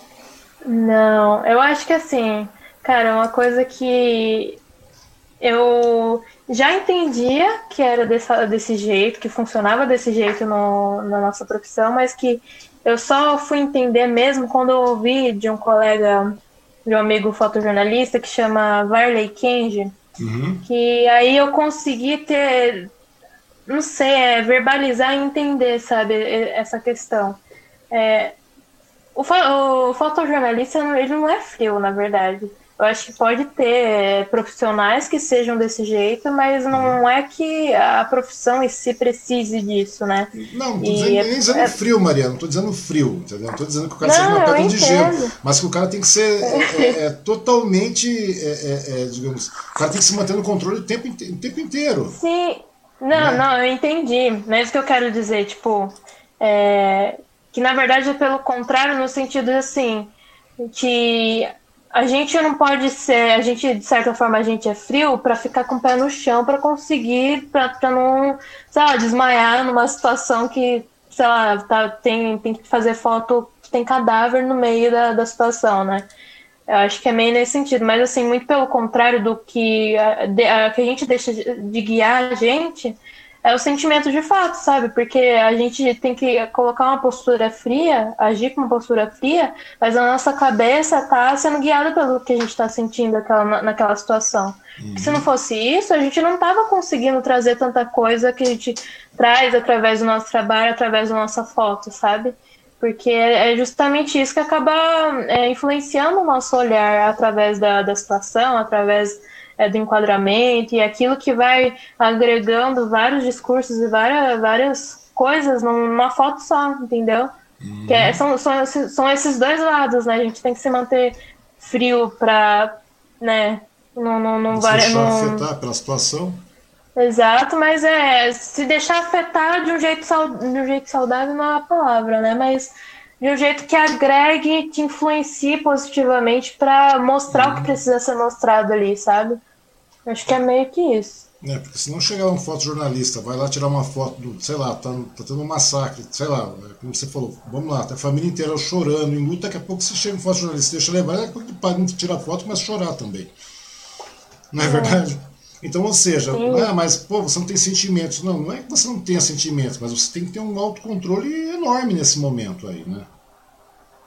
É, eu acho que um autocontrole realmente, né? É como você falou aí do exemplo de um massacre, né? Se, se você focar só num jeito objetivo do, da, da questão que você foi fotografar, ah, foi um massacre. Então, foi aonde o massacre? Uma escola. Daí você vai lá, vai lá e faz foto só da, da escola e você não, não, não se, sensibiliza com o que está acontecendo ao seu redor, não tenta pensar no enquadramento que agregue essas duas coisas para mostrar o, o, sofrimento, o que, que aquilo acarretou, o impacto daquilo junto com o cenário, enfim. É, meio que usar esse sentimento que, que de, de uma forma ou de outra te influencia uhum. para construir o que você quer construir na foto, entendeu? Entendi. Bom, o Rogério está falando aqui, fazendo uma pergunta para você. O Rogério Acioli Lopes, né? Lopes Alves. Ai, Conhecido, é. Tem que dar uma porrada nele, tem hora, que ele só vai para complicar, né? Quais foram os trabalhos mais impactantes que você já fez ou que já teve oportunidade de participar, Mariana? Hum, trabalhos mais impactantes. Eu acho que. Obviamente. Fala, uma porrada, mas o Rogerinho sabe que é mentira, né? Sabe que eu adoro esse garoto. Por quê? É porque, porque irmão geralmente é isso, ele vai perguntando mesmo. Mas o que, que foi, é, que foi não, mais exato. O que, que foi mais impactante para você, Marianinha? Bom, eu acho que a primeira coisa que eu, por um bom tempo aí vou mencionar é sobre o trabalho que eu fiz da cobertura, que eu tenho feito, né, da cobertura do, da pandemia aqui na região, principalmente em Mogi, né, porque quando começou a pandemia, né, no, no, primeiro semestre lá em março de 2020, eu estava no oitavo semestre da faculdade uhum. vulgo último semestre da, da, do curso, né? E assim, eu tava com a ideia toda já construída de fazer um TCC sobre é, refugiados, eu já tinha feito o projeto teórico que foi aprovado e tudo mais. Uhum. E chegou 2020, eu comecei já a produzir esse. ia ser um livro reportagem fotográfico né, sobre refugiados. Eu comecei a correr atrás de fonte e tudo mais, e foi quando veio a pandemia. E eu já estava no jornal e tudo mais. E assim, é, eu tive assim, faltando dois meses para entregar o, TCC, eu tive que mudar o tema e eu fiz um livro reportagem fotográfico sobre a, a quarentena, né, sobre uhum. a pandemia, esse contexto. E eu falo que me marcou muito, não só por, por esse fato, né, de ter tido um, um esforço uma, e um tempo assim dedicado num trabalho tão importante, né, que é um trabalho de conclusão de curso, uhum. mas obviamente por esse por esse tempo, né, que a, a gente vê, a gente já está em abril de 2021 e a gente está nesse caos ainda, né? A gente está vivendo um dia após outro sem saber quando é que vai acabar, quanto tempo vai durar, quando a gente se vacina, enfim muitos uhum. questionamentos. Eu acho que um dos primeiros trabalhos que eu cito é realmente é de, de fotografar o cotidiano da cidade, de, de ver as diferenças, as mudanças de todo esse contexto, de estar acompanhando e esse livro de conclusão de curso que eu fiz. Uhum. Porque na realidade, esse momento de pandemia, você realmente cobriu bastante. Você cobria, não, você está cobrindo, né? É, muitos aspectos da pandemia, principalmente na cidade de Mogi das Cruzes, né? Que nós passamos por, Mogi passou por uma situação caótica aí, né, de, de leitos é, é mais do que estourados, é, um 115%, 120% de leitos ocupados, tudo mais aí. Ou seja, você acabou vivenciando muito disso aí junto às famílias, né, junto ao comércio local também, que foi bastante afetado tal. E a partir do momento que você falou, pô, vou para a rua, tem uma pandemia tal, eu vou, né, vou vivenciar isso, vou registrar isso aí. É, quais são os primeiros cuidados que você tomou, Mariana? Você não, se, não, ficou, não teve receio de ser contaminada, porque você ficou em contato praticamente direto com esse povo todo, né? Você, claro, você manteve seu distanciamento, seus, é, seus cuidados Sim. básicos aí. Mas como é que foi isso aí? Porque na realidade é o tipo da coisa. Você pegou um período da pandemia, que você passou da primeira fase né, de, de, de Covid que nós tivemos, a primeira onda, nós chegamos para a segunda onda, onde já não tinha mais aquela, aquela história da comorbidade, ou seja, as pessoas com 20 anos estavam morrendo, as pessoas com 30 anos estavam morrendo, você que está na faixa dos 20 e poucos anos também. Ou seja, não existe mais aquela questão do grupo de risco, e você continua indo para a rua para registrar isso. Inclusive, você registra constantemente. Constantemente você uhum. coloca esse material no, no, Facebook, independente de você estar é, é, no Moji News ou não, ou em qualquer outro uhum. órgão de imprensa, você continua fotografando. Como é que está sendo essa experiência? Como é que estão sendo esses cuidados para você estar na rua nesse momento tão é, grave, nesse período sanitário tão grave que nós estamos vivenciando aí? Ah, é, eu passei por etapas, viu? Desde que que a pandemia começou a, a ser mencionado. Na verdade, a pandemia não, né? Quando o vírus né, começou a, a surgir os boatos, as histórias de, de que estava se espalhando e tudo mais, eu já, eu já vi a minha ansiedade aumentar por cima disso. E eu tenho uma lembrança assim muito vívida de da primeira crise de ansiedade com relação à, à pandemia, que foi num dia que eu estava de plantão. Uhum. A gente tava, tava eu e mais um repórter e um motorista lá do jornal, a gente tava acompanhando a live do, do governador Dória. Uhum. E foi quando ele decretou a, a, quarentena no estado, e foi aí que eu, tipo, realmente caiu a minha ficha. Nossa, a gente. A situação tá realmente muito grave, né? E eu passei por etapas assim de tentar lidar com os meus sentimentos, a minha angústia, né? De né, é, estar nesse meio todo me arriscando. Que inclusive outro fato que ocorreu foi que logo que no primeiro dia de pandemia da, da quarentena no estado, é, a outra fotógrafa que trabalhava comigo, a minha amiga Amanda, ela preferiu fechar o contrato do, do estágio e não continuar, e ficou só eu de fotógrafa no jornal. Uhum. Então, assim, veio uma, uma pressão a mais, sabe? Daí eu fiquei. É, eu, eu não posso desistir agora porque eu, eu tô vivendo um momento que vai virar história, então eu, eu quero continuar aqui para fotografar. Mas mesmo assim é muito, muito louco, né? Você tá vendo, vendo a história acontecer num período tão grave, né? Tá no meio disso tudo. Mas uhum. assim, é desde cedo, é, desde que começou, eu tinha essa, essa noção de que os cuidados precisavam ser seguidos à risca, porque eu, ainda que saía todo dia para fazer foto, não, não podia brincar com isso, né? Uhum. Então era.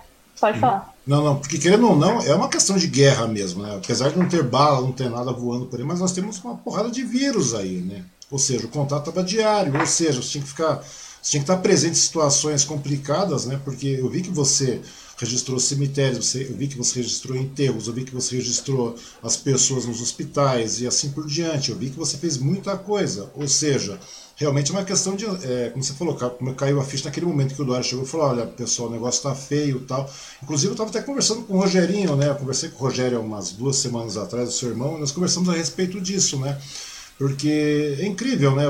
Você está na rua, você está vivenciando isso, né? E eu e o Rogério conversamos a respeito de, de, dessas situações todas, que é incrível como as pessoas continuam negando a situação, mesmo diante dos fatos registrados e tudo mais. Como é que você vê essa situação toda, desse, desse negacionismo que, que ronda aí e tal? Porque é uma coisa bastante complicada. A gente passou uma primeira onda, passamos por uma segunda onda, agora fizemos lockdown, desculpa, fizemos, nós nunca fizemos lockdown, a grande verdade é essa, nós fizemos é. um distanciamento tal, tudo mais, nós nunca fizemos nenhum, nenhuma, nenhuma, não tomamos nenhuma atitude séria no Brasil inteiro para realmente é, frear essa pandemia. Ou seja, por enquanto nós estamos aí com 85% de leitos ocupados, de UTI ocupado, e todo mundo está batendo palma. Ah, já está tudo bem. Inclusive vem o presidente aí, que, né, fazer o quê? O presidente, né? Ele vem falar, é, você percebeu que eu já não sou muito simpático. Eu não gosto desse cara. Esse cara, para mim, é um desqualificado, já de cara.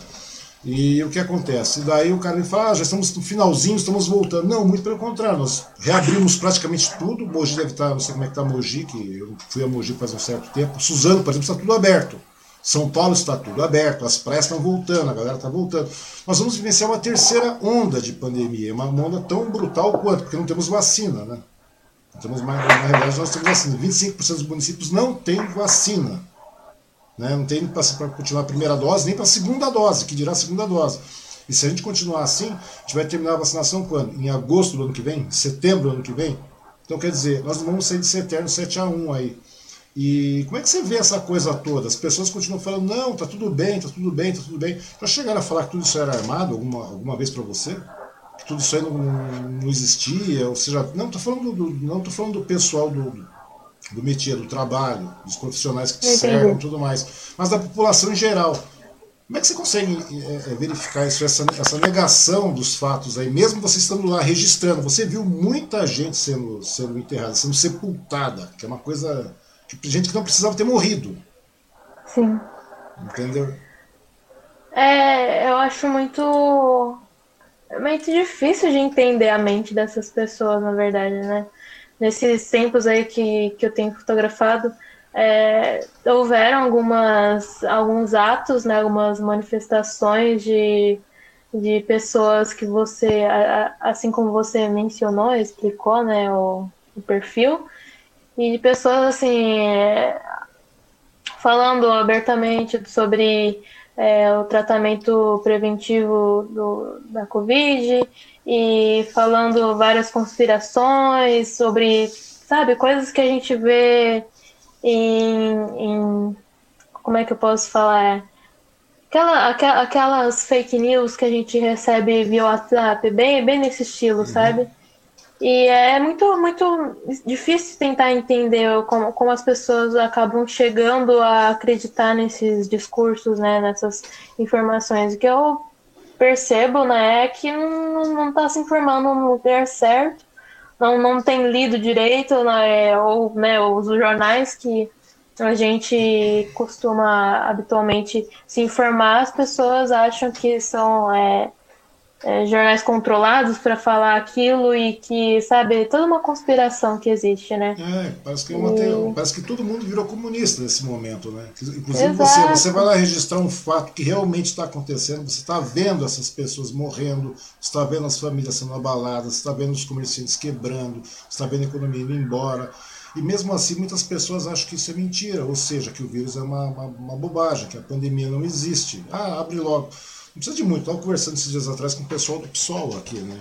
O pessoal do PSOL, uhum. do, PC, do, do PCdoB e tudo mais. E o ex-prefeito Suzano e todos aí, você deve ter visto na cidade também aquele monte de placa, Mogi, Suzano, nas redes sociais lá, lockdown não, nós queremos trabalhar, nós queremos trabalhar. Tudo bem, mas você acha que é o momento certo para isso? Tem outra maneira de controlar uma pandemia, a não ser com lockdown, com, com vacina, de verdade, um programa de imunização que funcione, auxílio para que essa galera possa ficar em casa em contrapartida para poder ter esse tipo de coisa. Não tem, sabe? E pior de tudo que tem você registrando, tem vários outros profissionais registrando, né? não só aqui no Brasil, mas no mundo inteiro registrando isso.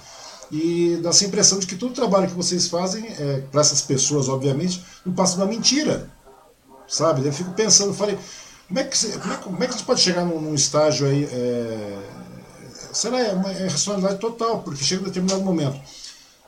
Você está lá, você tem cinegrafista fazendo isso, você tem fotógrafos como você registrando os fatos, e as pessoas mesmo assim não aceitam, né? Você é uma pessoa, você é uma pessoa jovem, né? Mas, pô, uhum. você é uma pessoa racional, Mariana. Você é uma pessoa racional, você sabe como, como as coisas funcionam. Né? como é que você vê essas pessoas quando elas começam a negar esses fatos descaradamente, assim? Porque, falam, porque dá, dá essa impressão de que toda, toda, toda, a caça de, toda a caça de profissionais, seja fotógrafos, cinegrafistas, fazem parte de um complô mentiroso para tentar derrubar o nosso querido presidente, ou um complô mundial, digamos assim. É, é uma coisa meio ilógica. Como é que você vê isso aí quando alguém chega e fala, ah, Mariana, isso não existe? Principalmente para você que está no meio da rua, que você fotografou um monte de gente morta, um monte de família destruída, um monte de empresário quebrado. O que, que você uhum. responde para esses caras?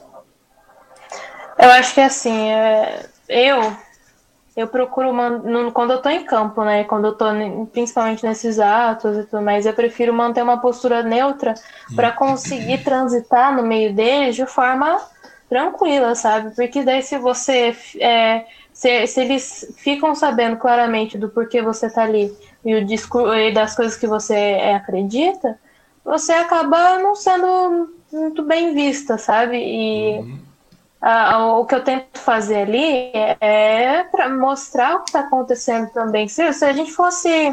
É, acabei construindo um pouco errada a frase, mas é, uhum. que eu quero dizer assim: se a gente fosse tão, tão parcial, tom do mal, como você como você estava mencionando, né? Que a gente uhum. é todo mundo comunista, todo mundo que está querendo mentiroso, é um complô. Todo mundo mentiroso, um complô. Se a gente fosse realmente desse jeito, a gente não estava ali disposto a se, a se infiltrar, se infiltrar não, né? Mas se colocar ali no meio dessas pessoas para mostrar aquela realidade também, né? O uhum. que, que essas pessoas estão fazendo, o que, que discurso elas têm, né? Então é, é realmente o trabalho do fotojornalista, tá? Em todo lugar. A gente pode estar tá em ao mesmo tempo que fotografando manifestação, a gente está fotografando futebol, a gente está fotografando é, a entrega de um hospital, sabe? A gente está em todo lugar, porque a gente está querendo mostrar o fato. Então, aquilo não foge muito, do, aquilo também não foge do que a gente está querendo registrar. Eu acho que o que muda é a forma com que a gente, cada profissional, né, vai falar sobre isso, né? Que, por exemplo, eu, quando vou, fotografar esses atos, eu sempre acabo mencionando também o, o número de mortos, é, o que está acontecendo, o que, qual, quanto número de casos a gente já tem, como é que está avançando a, a pandemia, e não só, tipo, é, ato, fazer uma, um titulinho assim, deixar, abrindo margem para entender que, né, eu estava ali também apoiando aquela situação, porque aí é, é, eu acho que é algo que a gente não pode deixar também, né? Deixar essa margem de interpretação. Uhum. Mas voltando à pergunta principal, né? Eu não costumo me envolver, não costumo retrucar, não costumo, é, sabe, dialogar para tentar. Porque é, é, é, difícil, você não consegue é, mudar a opinião das pessoas. Então, eu, eu pelo menos não me coloco nesse lugar de querer dialogar para mudar é, o pensamento dessas pessoas. Um detalhe, Mariana, você que ficou direto, né, próximo demais essas pessoas, essas famílias que tiveram é, é, perdas, que perderam entes, perderam, é, sabe, tudo mais aí, perderam, perderam familiares, etc. Nesse meio tempo que você ficou é, é, fotografando essas situações todas, você entrou em contato com as famílias também. Você verbalizou uhum. com essas famílias. Tinha, muita, tinha alguns familiares ainda que, mesmo assim, ainda contestavam essa realidade da pandemia, mesmo tendo familiares mortos? Eu acho que assim, na minha. com as minhas experiências até agora, ninguém, ninguém que eu, que, eu, que eu conheci, que eu entrei em contato, que eu conversei, ninguém assim já tinha um pensamento é, negacionista. É, são, foram pessoas sempre que entendiam a gravidade da situação, mas principalmente pessoas que não tinham opções de ficar em casa, se isolarem e que continuaram se expondo porque o trabalho é, é exigiam isso delas. E foi isso, né? Mas eu acredito que, infelizmente, é, tem essas pessoas, né? Que por mais que a realidade tenha cometido isso à, vida delas, elas é, continuam, né? É, infelizmente.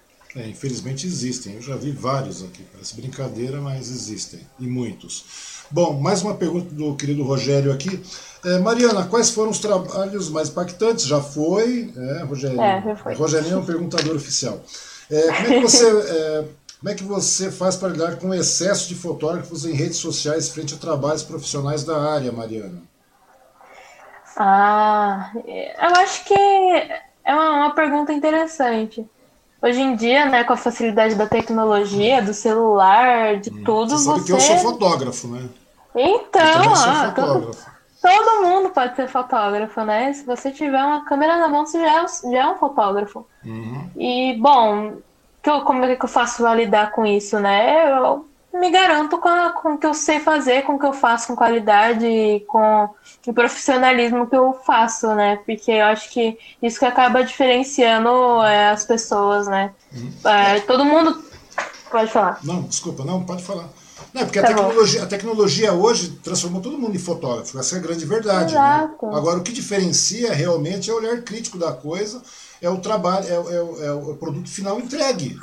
Não é verdade? Exato. Ou seja, se você Exato. comprar um violão, você também é músico. Se você se apresentar, uhum. se você comprar um violão, eu sou um músico. Se você é, tocar para o seu irmão, para seu pai, para os seus amigos, você é um artista, teoricamente falando. Pelo menos naquele momento. Uhum. É verdade. Agora, o que diferencia Concordo. é você ter um material realmente de qualidade entregue, não só para aquele determinado grupo de pessoas, mas é, é, é, como é que se diz? Para uma grande massa, né? onde você vai poder realmente, uhum. como você falou, guiar o olhar dessa população. Uhum. É isso. E eu acho que é, que, é, que é onde eu me garanto. Não acho que eu não preciso nem falar me garanto, né? Porque é, é meu trabalho. Eu não preciso ficar é, provando de uma forma árdua, porque é o que, eu, é o que eu sei fazer de melhor. Então acaba sendo mais natural, né? Mas assim, eu, eu, eu não acho ruim, sabe, que, que tem esse excesso de fotógrafos, porque é algo que a gente acaba trazendo de acessibilidade para as pessoas conhecerem é, o, que o que querem fazer, o que sabem fazer, o que podem melhorar, enfim. É, acho que acabou que a, a, as câmeras, a, é, o celular torna acessível a fotografia. Mas tem essa diferença. O que, o que torna realmente diferente, mais reconhecido, é o produto final, né? O que, que a pessoa faz de melhor ali com o equipamento que está usando. Exato. E quem mais está aqui? Deixa eu ver é a Silvana Martins dando boa noite. A Nadir Diniz Martins. Oi, cunhada, boa noite. Nadir também? Que maravilha, tá todo mundo aqui. Quem mais? Alice Gonçalves Correia. Mari, você sentiu medo de ser agredida ao cobrir manifestações? Visto que houveram muitas agressões contra jornalistas no geral. Isso é verdade. Muita gente foi agredida, né? Muito profissional foi agredida. Você já teve medo de ser agredida? Ah, eu já tive. Assim, eu, é, foram poucas situações porque a minha atuação até agora tem sido muito focada em Mogi, né? Uhum. Então, assim, não acontece tantas movimentações em Mogi quanto acontece em São Paulo, né? Que a gente sabe. Uhum. Mas houveram algumas situações pontuais, assim, de é, manifestações a favor de abertura de comércio, essas coisas todas que tem um pessoal bem agitado, né? Para um lado negativo. E se a, se a pessoa já nota a sua postura assim, vê que você não está de acordo com o movimento, rola um olhar diferente, rola um. né? Então a gente tem que ficar muito esperta e assim, não chegou a acontecer nada de fato, né? Mas a gente tem que ficar muito esperta e consegue, é, quando vê que o clima muda, a gente consegue notar e né, a partir daí tomar mais cuidado, né? Uhum. É, porque nesse momento de, de, polarização, de extremos aí afoitos, aflorados, né? Você pode ver, teve muito jornalista levando pancada, né? Muito fotógrafo levando pancada, principalmente aquelas, nessas coberturas presidenciais aí, teve muita pancada rolando, né? E, e agora parece que não, mas nós temos parece que mini células aí em todas as cidades, em todas as regiões e todas elas estão vivendo um momento de, de, de, afloramento bastante grande, né? Ou seja, qualquer momento que você vai cobrir qualquer coisa, principalmente no que tange a, a abertura de comércio, a, a essa situação que, querendo ou não, se tornou uma situação política com relação à questão da, da pandemia, tudo se torna bastante complicado, né? Com certeza, né? A gente eh, você vê que a, o, o, momento da história acaba influenciando muito na, na, atuação do nosso trabalho e, portanto, também o, no clima ali dos ambientes, né? Uhum. E principalmente a gente que, como fotojornalista, que está em, é, em, em, todo meio, independente de partido ou não, ou né, lado, posicionamento, a gente tem que sempre tentar ter, ter essa noção de como é, essas coisas influenciam e tentar ficar mais neutro, neutro possível, né? Uhum. Não colocar nenhuma roupa que vá é, dar a entender que você tá, tá, tá discordando, distoante do, daquele, daquele ato, enfim. E, né, independente, o, o foco é realmente passar por ali como se não tivesse por ali, né? Porque uhum. você tem um, um, trabalho a fazer que é registrar aquilo ali e é isso, né? É, mas o complicado nesse momento é que mesmo você passando sem estar por ali, como você mesmo é. falou, as pessoas, é, a questão da, da, máquina fotográfica, a partir do que você está levando uhum. equipamento para registrar, aquilo já se torna é, um alvo, né? É, exatamente, um foco, é, um foco, é, exatamente, porque as pessoas hoje, ela intimida, né? Então, quer dizer, nesse determinado momento, é, você pode se tornar um alvo, né? Para essas uhum. pessoas, é uma coisa bastante complicada. Deixa eu ver aqui, está vindo mais uma pergunta. O Rogerinho está perguntando: Mariana, é verdade que você é uma comunista infiltrada nos meios de comunicação para disseminar desordem e balbúrdia? tá brincando. Tô falando Rogerinho. Tô, tô, tô infiltrado em tudo, tô disseminando a discórdia. Pois é, então a grande verdade é essa mesmo. Mariana, deixa eu passar umas fotos que você é, já promoveu, porque na realidade você é uma das pessoas que mais cobre essa, essa questão da pandemia em Mogi, essa é a grande verdade. Que eu já vi é, muito... eu, tô, é, eu tô entre uma das que mais está atuante aí, junto com alguns colegas uhum, fotojornalistas. É. é, eu vejo que você está atuando muito com relação à questão do, da pandemia. Deixa eu só voltar aqui, vamos descer para algumas fotos. Essa aí foi? Opa, olá, de novo, voltamos. Me perdoem pela falha, acontece, estamos dependendo de situações de terceiros. Voltamos agora a conversar com Mariana Cioli, né? E novamente a gente está dependendo é, de situações de terceiros, como eu falei, com relação à internet. Lembre-se sempre, hein? anotem bem, claro, claro. Entendeu? Entre na Claro, que funciona maravilhosamente bem. Bom, eu estava conversando com a Mariana com relação à questão da pandemia e sobre algumas fotos que ela havia. que ela tem, né? Havia não, ela continua fazendo essa cobertura com relação à questão da pandemia em Mogi das Cruzes e toda a região. Inclusive tem algumas fotos aí, o áudio da Mariana sumiu. Eu gostaria que a Mariana voltasse e explicasse um pouco para nós com relação a essas fotos aqui, né? Que ela já começou a explicar, porém o áudio dela havia desaparecido. Bom, vamos ver aí. Se alguém perceber que está sem áudio, dá um toque aí, porque para mim tá normal. Certíssimo, Mariana? Vamos lá, vamos ver se agora vai dar certo, né? É, tá indo, tá indo. É... Bom, Mar... Uhum.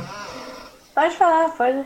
Não, com relação a essa questão dessa foto, você foi o período da detetização, né? Que o pessoal chegava e fazia a sanitização da cidade, não é isso? Uhum. Foi um momento assim muito, muito aleatório. Eu tava voltando de uma pauta uhum. e no caminho, eu passando com o carro, eu vi onde um funcionário é, é, acho que de empresa privada, na verdade, né? Uhum. Ele tava lá pulverizando e tal, e na hora eu pensei, eu preciso registrar isso, né? Daí eu fiz o motorista do jornal parar em algum, algum lugar ali que desce, isso numa, numa avenida ali, é, movimentada. Daí eu fui fui registrando, mas essa foto específica que tá passando aí foi no momento que eu tirei da janela do carro. O carro passou, a gente passou do lado. E é engraçado que, que eu consegui pegar, em algum momento vai voltar a foto aí que tá em uhum. looping, né? Mas consegui pegar bem um grafite de um, um serzinho verde que parece muito assim com vírus, né? E eu, eu, achei muito engraçado, assim, da mãozinha dele bem encaixada na pessoa, pulverizando, assim, enquanto andava pela calçada. É, eu achei que foi um contraste bastante grande que você conseguiu captar naquele momento, né? Aí, nesse caso, aí é toda a população mogiana também, né? Isso aí é onde é? Próximo a, a, ao é centro? É bem do lado da, da Riachuelo, sabe? Sim, no, sim. Na rodo, antiga rodoviária, não é isso? Isso, bem ali perto. É, isso eu tirei acho que em agosto do ano passado, quando, tipo, tava começando a abrir de novo as coisas e você nota que tem pessoa de máscara, pessoa sem máscara. Uhum. É até um misto ali. Tá certo. Isso aí é um, é um movimento de negacionistas também, é isso, em Mogi? É, foi um dos, dos movimentos negacionistas aqui de Mogi. Eu não lembro o que pautou o ato daquele dia, mas eu acho que provavelmente é contra o lockdown ou algo assim. Uhum. E esse é. daí é, o, é, é, a situação da escolinha nos escombros que eu estava é, mencionando aqui momentos antes, e ali tem o David, né, que a gente comentou também. Uhum. Me conta uma coisa, Mariana, como é que era o clima naquele momento que você foi lá? Porque isso foi logo após a desocupação, foi isso? Então, na verdade foram várias semanas já, porque a, a demolição aconteceu dia 11 de março e eu fiz essa foto acho que dia 8 de abril ou dia uhum. 9, por aí, no comecinho desse mês. Então já ia fazer quase um mês, né, do, do desocupação. Mas na verdade, assim, o clima, quando eu cheguei ali, tava bem bem tranquilo, né? Eu tava amistoso até, porque os aluninhos ali estavam super interessados na, na lição, querendo fazer as atividades e é, uma coisa que eu notei, assim, desde o momento que eu é, comecei a frequentar o bairro, é que a, os moradores ali são muito como, como eu posso dizer, não é amistoso a palavra, mas receptivo, sabe? Uhum. É, muito, muito amigáveis. Então, era meio que esse o contexto, sabe? Entendi. E essa foto você havia falado com o pessoal lá, com o pezão na, na, na terra, né, na grama, como você havia é, conversado. Ah, fala... Na verdade, você estava falando, você falou bem dessa foto, você falou bastante dessa foto até que caiu, né? É uma coisa bastante Foi, complicada. Eu, eu, eu, falo, eu falo dela novamente. Estava hum. contando né, que essa foto dos pés eu tirei é, de moradores da ocupação Iluminados, que é uma ocupação bem recente aqui em Mogi, está uhum. bem do lado da linha férrea. E eles, é, né, no momento que eu estava. Eu tenho ido bastante lá na ocupação para para registrar, acompanhar o dia a dia. Tenho ido com meus colegas fotojornalistas, o Pedro Chagadar, o Varley Kenji, o Bruno o Bruno Aribe. E a gente, numa dessas idas, a gente conheceu aquele grupo de pessoas que, na verdade, só apareceu o pé, né? Uhum. É, e é um grupo, assim, muito amigável, muito alegre. São pessoas, assim, sabe, que você tem a noção, no primeiro momento, que são pessoas muito trabalhadoras, que estão ali envolvidos na, na, na comunidade, ali naquela ocupação, para ajudar todo mundo a construir os barracos e tudo mais. E teve um momento que nessas conversas, né, a gente ali com, com aquele grupo, é, eles me falaram assim, né, que a gente é capaz de conhecer o morador ali da ocupação através dos pés, né, porque ah, o espaço onde fica a ocupação é um espaço muito lamacento, assim, que você tem que andar com um cuidado extremo, senão você afunda o pé, se atola. E eles começaram assim a tirar os sapatos, estava ele, tava os dois, né, que eu consegui registrar e estavam mais alguns três, assim, com a junto. E todos começaram a tirar os sapatos, mostrando o pé, sabe, bem sujo, bem calejado. E daí, nesse, nesse momento que eu peguei e registrei aquele contexto. E é algo que eu falo que essa foto, né, ela sem o contexto, ela não tem o mesmo sentido, né? Não tem o mesmo valor. É muito interessante. Por isso que quando eu postei ela nas redes sociais, eu postei ela com um textinho contando desse, dessa situação, desse momento ali para dar sentido. E o interessante é que você fica é, é, de cara, né? Você fica realmente de frente com aquela questão dessa desigualdade social, né? É uma coisa que realmente é, as pessoas parecem que não têm noção disso, né? Mas essa desigualdade social Sim. ela aparece, ela é constante, é diária, né? Ou seja, uhum. não é uma coisa que você vê apenas na TV ou ouvimos falar, na realidade é uma coisa que está do lado, aqui em Mogi, né? Você está falando do lado da linha férrea ali. É literalmente do lado da minha casa, assim, é só, só tem a linha ferra que divide. E assim, é, eu acho que é, é justamente algo que o fotojornalismo acaba é, trazendo para todo mundo, né? Que a gente vai em lugares, registra situações que as pessoas não têm acesso, não tem, não tem motivo para elas irem, conhecerem, né? Olharem, focarem uhum. a atenção, né? E é algo que, inclusive, eu tenho é, mudado um pouco mais né, a direção do trabalho que eu estou fazendo, que eu tenho feito, né? E visitado mais esses espaços que merecem é, esse olhar, que precisam ser reconhecidos, é, é terem essa, esse conhecimento para as outras pessoas da cidade, porque é, desde que a pandemia começou, né? A situação dessas pessoas só tem agravado, na verdade, né? Então é uhum. importante, né, mostrar e tentar ajudar de alguma forma, né? Uhum. Uma foto que nós passamos aí, que nós chegamos a conversar até, até muito estava caindo o áudio, né?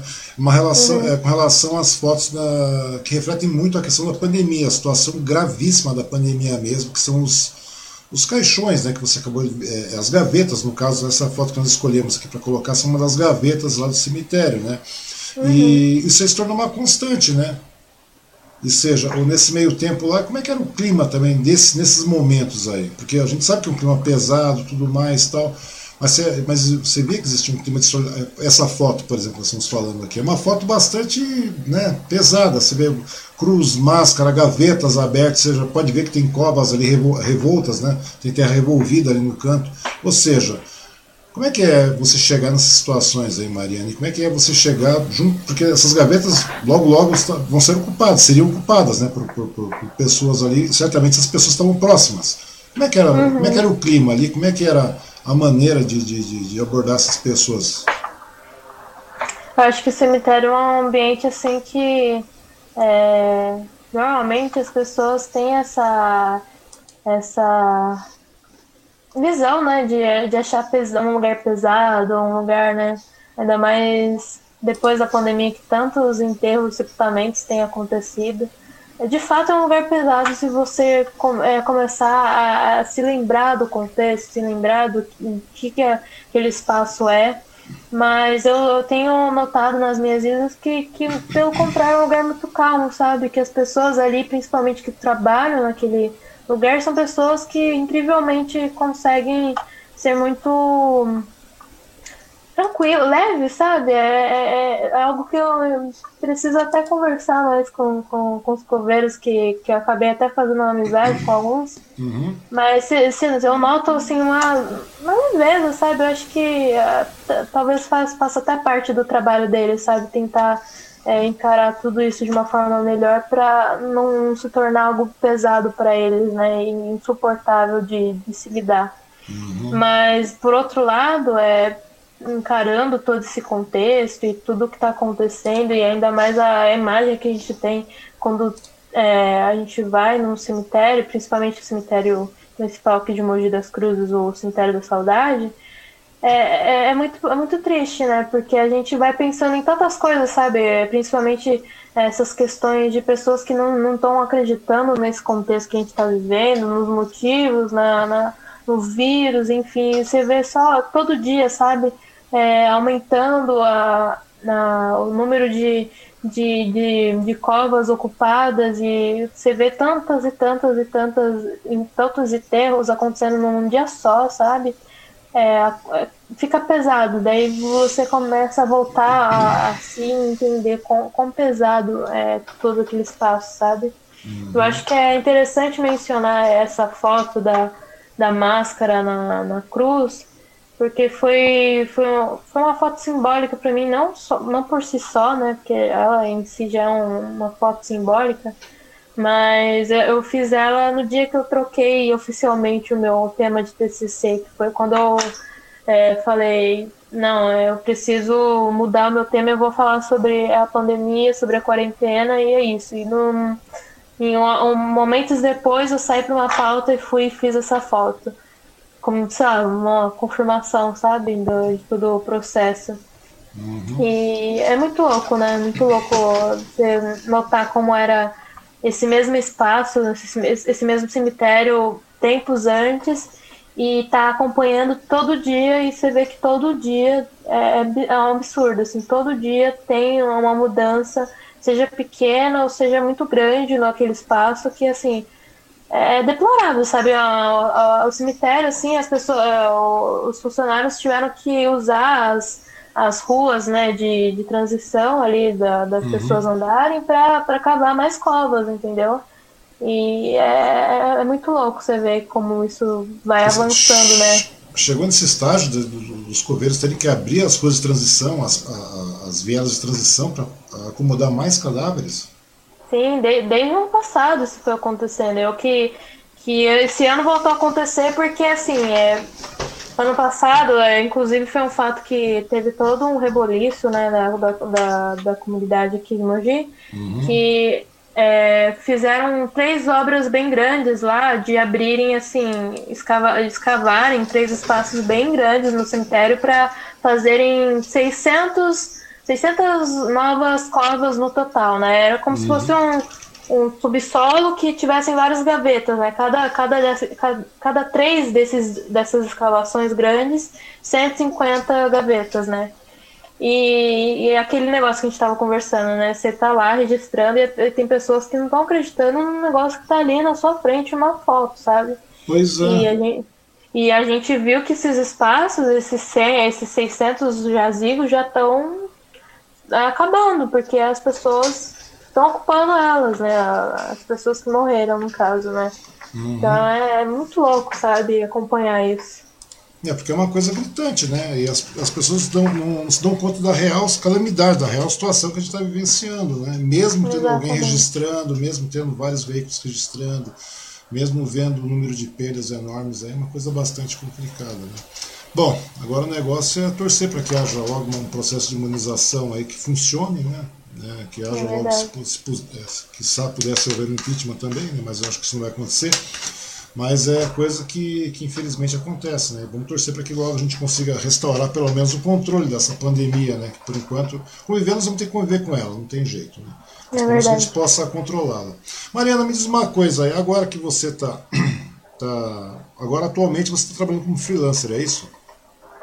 É, atualmente eu saí do, do jornal em outubro do ano passado, desde então eu cheguei a fazer um, um curso extensivo para para tentar enganchar numa área que futuramente eu espero entrar. Uhum. Eu fiz um curso assim de direção de arte para cinema, para fotografia, para publicidade de TV. Que eu, não, eu tenho o sonho de atuar no cinema também, assim como diretor de fotografia, essas coisas, né? Uhum. Pra, pra mais para frente. Uhum. Mas desde então, assim, ó, eu não tenho parado de fotografar, né? Eu tô todo, quase todo dia fotografando as coisas na rua, as movimentações, as mudanças, e é o que tem acontecido. Quando tem ato, eu tô acompanhando também. E eu acabo fazendo, é, escrevendo sobre isso também, né? Tanto uhum. que é, sobre o próprio David eu acabei fazendo uma reportagem que consegui publicar. Então, assim, eu tô é, atuante, mas é procurando meios de vender o meu trabalho também, né? Uhum. Me diz uma coisa, Mariana, quais são seus planos futuros, assim, digamos? Controlamos a pandemia, agora não temos mais pandemia, tudo bem, vamos ter uma sequela de pandemia por aí para baixo para cima, mas a vida, né, para continuar vivo, não para. Né? O que, você é pretende fazer? O que, que a Mariana almeja? Bom, a gente estava conversando um pouquinho sobre isso antes da live, né? E assim, é como tudo na vida, são trabalhos de formiguinha, né? Eu acho que a, a curto prazo, o que eu pretendo, que eu tenho em mente, né, é realmente é, estar atuando é, em meios jornalísticos, né, como fotojornalista, fotojornalista, aliás, uhum. é, continuar com esse trabalho de repórter fotográfica, correspondente né, através das cidades, enfim. E a longo prazo, né, é, correspondente mesmo em outros lugares, né? De repente em outros estados, né? É algo que eu realmente. O fotojornalismo eu sei que é uma certeza que, que, que eu quero para minha vida sempre. Uhum. E, enfim. Também tenho planos de, sei lá, mesmo que de forma autônoma eu faça alguns trabalhos em outros lugares aqui pelo Brasil, de eu tenho essa vontade de conhecer novas culturas, de, de, falar sobre elas, de trazer coisas assim que a gente ainda não viu, né? Que isso só vou poder descobrir se eu conhecer, né? E daí entender o que, que eu posso falar sobre elas. E, mas enfim, é, são alguns dos planos. aí que eu tenho para os próximos anos. Pô, muito legal isso aí, Marina. É legal ver essa garotada. Você faz parte, é aquilo que tu estava falando pro seu irmão certa vez quando nós conversamos, sem cair a transmissão, né? Vocês fazem parte de, um, de, uma garotada que serve de, de trans, é um momento de transição, literalmente falando assim. Na realidade, vocês são, sabe, a evolução daquela garotada que eu acho que por exemplo, acho que eu evolui uma parte, seu pai evoluiu outra, e vocês são muito além disso. Vocês estão mudando muito. Vocês, eu acho que são aquela questão de, de realmente de mudança. Eu acho muito legal vocês focados dessa maneira. Por exemplo, a gente tinha um foco, eu, seu pai, etc., outras pessoas na, na nossa faixa de idade. Nós tínhamos foco, mas não era um foco tão certo, tão correto, tão objetivo quanto vocês têm, né? Eu fico vendo você hoje aí tão focada, talentosa demais, né? Eu fico olhando suas redes sociais é verdade, não estou puxando sardinha, não. Eu agradeço. Não, é verdade, eu fico vendo isso aí eu falo, poxa, é tanto futuro, é, tanta, é tanto talento aqui, né? Eu acho muito legal você ter esse tipo de, de, de, de pessoas racionais trabalhando de maneira. jovens, né? Principalmente jovens, jovens de maneira racional, de maneira objetiva, e que produzindo coisas que realmente agregam, né? Eu acho muito legal isso aí. Eu acho que tem tudo a ver. Eu acho que logo, logo. Não sei porque eu olho para você, Mariana, eu vejo você você é correspondente lá no exterior, de verdade. Uh, meu sonho. Não, não é sonho, é uma questão de, de lógica. Daqui a pouco você está num de grande. tempo, né? É verdade. Daqui a pouco você está num grande veículo de comunicação aí, sei lá, um Estadão, Folha, um Globo, sei lá, uma Record, qualquer outra coisa do gênero aí, qualquer outro grande veículo, e você vai estar lá para fora. Né? Até é. porque até porque eu vejo, ah, você falou, eu gosto de cinema tal, tudo mais, mas eu não sei não, acho que pelo pique que você tem com relação. Tudo bem que você tem muita fotografia artística que você produz, que eu já vi aí, que são espetaculares, uma coisa fantástica. mas a fotografia dinâmica, a fotografia do jornalismo é uma coisa que realmente parece que cai em caixa para você. Acho que é muito mais rápido, acho que você consegue captar de maneira diferenciada e eu acho que isso aí vai, vai te levar muito longe, Mariana. De verdade, eu fico olhando, é eu fico, eu fico muito contente de saber isso. Fico imaginando o orgulho que, que o Rogério tem, que o Rogério pai tem, que o Rogério irmão tem, né? Eu acho muito legal isso aí. Ah, e lembrando também, falar pro Rogério que a Nadir, que chamou de cunhada, não chamou a, a Mariana de cunhada, não. As duas estão achando. Era a minha mulher e a, e a cunhada dela, entendeu? Elas estão começando a chamar, achando que era um chat isso aqui, mas tá de boa. O importante é ressaltar, né?